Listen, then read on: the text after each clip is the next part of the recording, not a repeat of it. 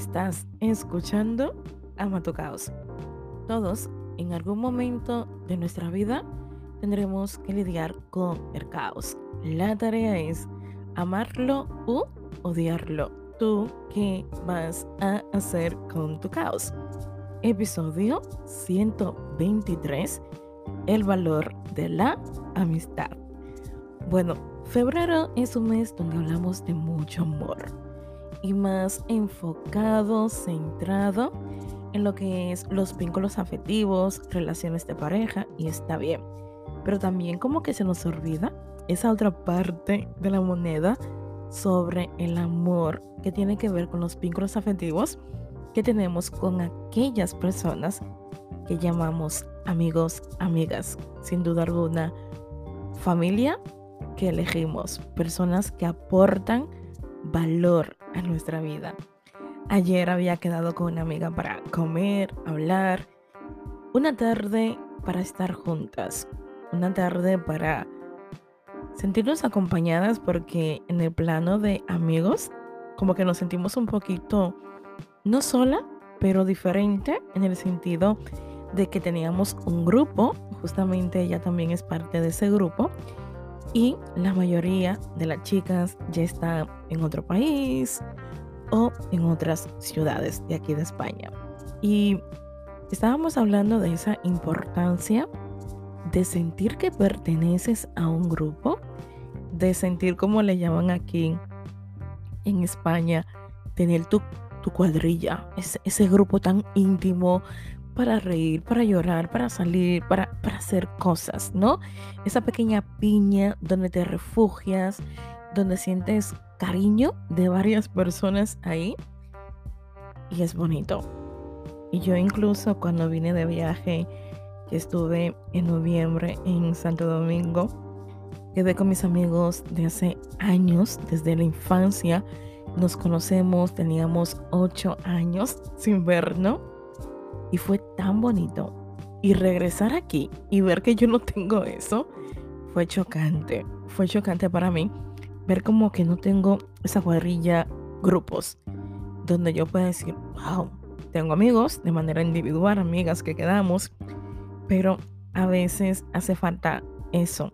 Y en la vida adulta, construirlo no es tan fácil por el estilo de vida que quizás llevas, porque tenemos ocupaciones, preocupaciones y mil cosas por hacer, donde dejamos a un segundo plano, en la última lista, a los amigos.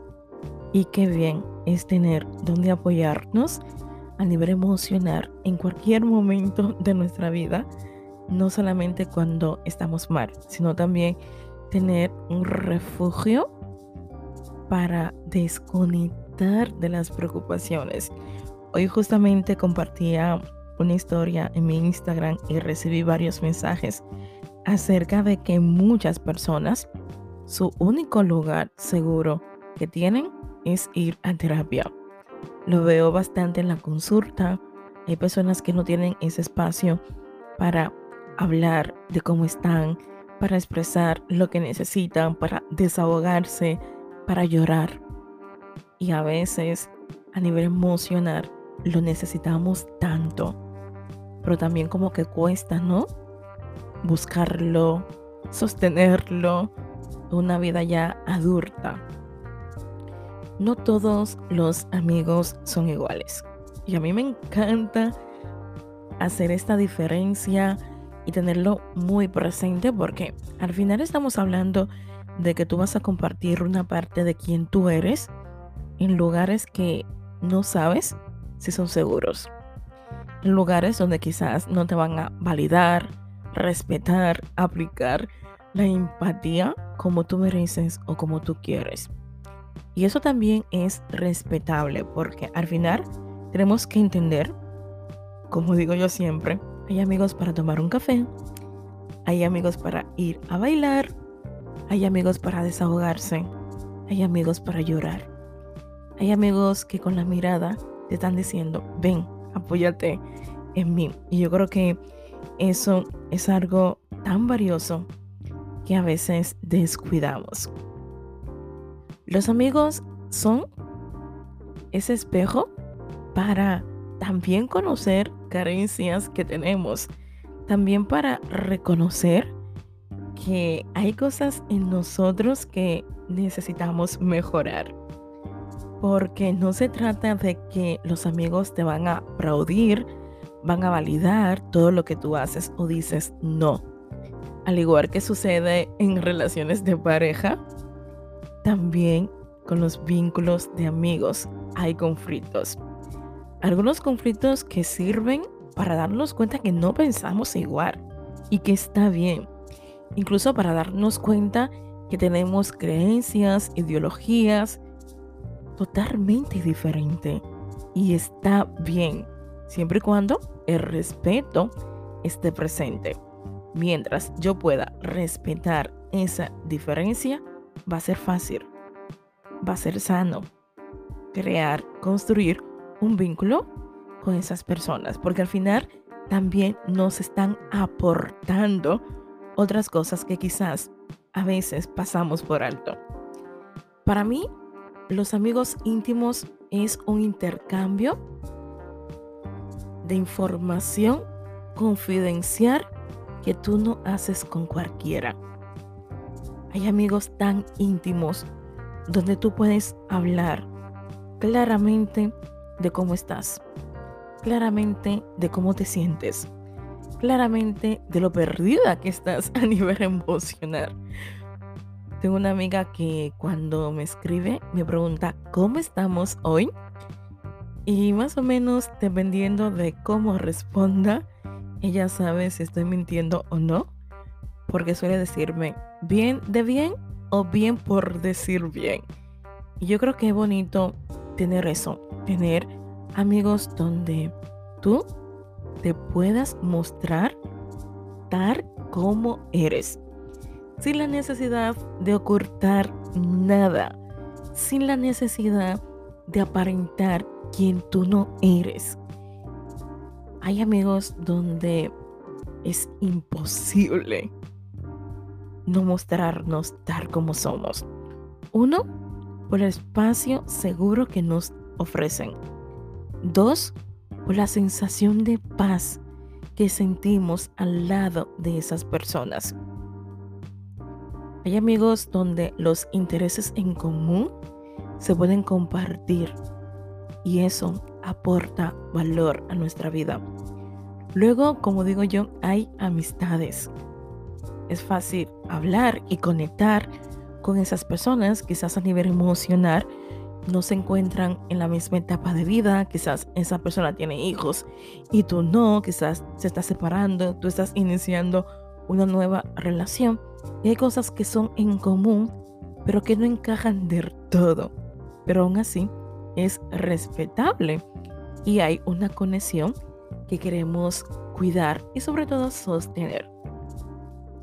La confianza es una herramienta vital para poder hablar de amistad. Sin la confianza no podemos llamarle amigo, amiga, a esa persona que está a nuestro lado, a esa persona que se preocupa, que quiere estar presente en nuestra vida. Yo últimamente estoy intentando cada X tiempo, creo que lo he compartido por aquí en otras ocasiones, sacar tiempo para escribirle a mis amigos, los frecuentes, ¿no? Porque a veces, no sé si a ti te pasa, tú tienes la idea de escribirle, comienzas a hacer tus cosas, pero luego te das cuenta que ha pasado tanto tiempo sin hablar con esas personas que tú dices, wow, es impresionante. Los amigos son joyas que deberíamos aprender a cultivar, valorar y ver cómo podemos tenerles cerca. Entendiendo que no siempre vamos a poder quedar. Yo recuerdo una vez una amiga que me decía que le costaba muchísimo quedar con otras amigas en común que teníamos, que se veían como mucho tres veces al año y vivían en el mismo país hay que intentar sacar tiempo para poner a nuestros amigos en nuestro calendario y lista de prioridades. Yo, cuando estoy muy bajita de ánimo, cuando estoy en esas crisis existenciales que me dan en mi proceso migratorio, porque sigo en este proceso de adaptarme, renunciar a cosas para obtener otras cosas, así que todos tenemos nuestros temas. Intento quedar con alguien, porque es como una fuerza motor para conectar contigo misma, contigo mismo, para recordarte a ti que te mereces amor. A veces ese amor propio no está presente, pero qué bonito cuando otras personas están disponibles a querernos, amarnos, acompañarnos y estar ahí para nosotros. Luego de ello también hay conocidos, ¿no? Esta gran diferencia me gusta marcarlo. Amigos íntimos, ya hemos hablado, amigos y luego conocidos. En realidad no son amigos, son personas que has conocido de manera puntual. Cuando le ves en la calle, le saludas, incluso hoy en día es algo que utilizamos bastante en lo que tiene que ver con redes sociales. Hay algo sumamente importante que a veces cuesta ser consciente de ello. Es importante, vuelvo a decirlo, saber cuando una relación de amistad no te conviene. Y esto es terrible, y más en la vida adulta, porque en infancia tus amigos forman parte de tu contexto, el colegio, el barrio, lo que fuera, ¿no? Y de manera automática son personas que se fueron introduciendo en tu vida y se quedaron, pero luego ya cuando vas creciendo, te haces mayor y eres consciente de algunas amistades o personas que tienes cerca, tú te cuestionas, wow, claro, las personas cambiamos, evolucionamos, a veces a mejor, a veces, bueno, de manera negativa, ¿no? No voy a decir a peor, porque sería muy feo. Es importante analizar ahora mismo qué tipo de personas tengo cerca de mí. Son personas donde yo me siento segura, seguro, donde sé que me validan, pero también me respetan. Son personas donde en realidad yo puedo aprender algo, lo mínimo, ¿eh? Pero sobre todo, yo puedo ser tal como soy. Son lugares donde mi esencia, mi personalidad, mi forma de ser, mi forma de hablar, mi forma de vestir, encaja en ese lugar. En ese lugar no me quieren cambiar. En ese lugar no me quieren mordear a sus creencias, a sus convicciones, a sus ideologías. Cuidadito. Porque a veces cuando a nivel emocional no estamos bien, la influencia de los amigos, si no son un lugar sano, terrible. Puede ser un caos, un caos difícil de gestionar, un caos difícil de entender y sobre todo de sostener. Hay algo sumamente bonito porque al final ser un buen amigo es algo que vamos aprendiendo, improvisando en el proceso. Pero creo que sin duda alguna hay cosas bonitas que podemos hacer para poder valorar y cuidar a esos vínculos afectivos llamados amigos. Uno de ellos es saca tiempo para quedar con tus amigos. Ojito, quizás esto es difícil porque viven en países diferentes o ciudades diferentes. Gracias a las redes sociales podemos conectar. Y ahora que lo estoy hablando, tengo pendiente hacer una videollamada con una amiga que siempre, siempre, siempre me escribe, me llama todos los días. Todos los días me manda un audio, me dice qué tal, me habla de camino a su trabajo y es algo que para mí es tan importante. Y a veces se nos olvida que estamos de paso. Que ese después quizás nunca exista. Y cierto, a veces estamos muy ocupados, pero intentemos poner en nuestra agenda a los amigos que nos importan y queremos. Luego de ello es en la medida de lo posible, intenta menos redes sociales y más amigos en la vida real. Créeme que vas a notar una gran diferencia. Vas a notar algo que solamente se siente cuando tú estás con personas que te quieren. Con personas donde tú puedes ser tú y donde estar significa que es algo que ambos nos importa. Digo ambos porque pueden ser amigos o amigas. Otra cosa también que podemos hacer para cuidar la amistad, ahora que viene San Valentín, yo no soy de festejar San Valentín, creo que todos los días podemos mostrar amor y gratitud sobre esas personas que queremos o tenemos cerca. Escríbele una carta a tu amigo o tu amiga, algo esa persona tenga y que quizás cuando se sienta de bajón pueda leerlo, pueda conectar con, con lo que tú le dijiste. Yo recuerdo que mi, en mi adolescencia yo escribía muchísimo. Todos los años, a final de año, al principio hacíamos intercambio de carta. Eh, me da mucha nostalgia y también tristeza porque dejé la mayoría allí en Santo Domingo. Aquí tengo. Pero yo recuerdo que a final de año hacíamos intercambio, escribíamos carta, deseándonos cosas bonitas que nos pasaran, agradeciéndonos por esa amistad que estaba creciendo y así. Yo creo que es un gesto bonito.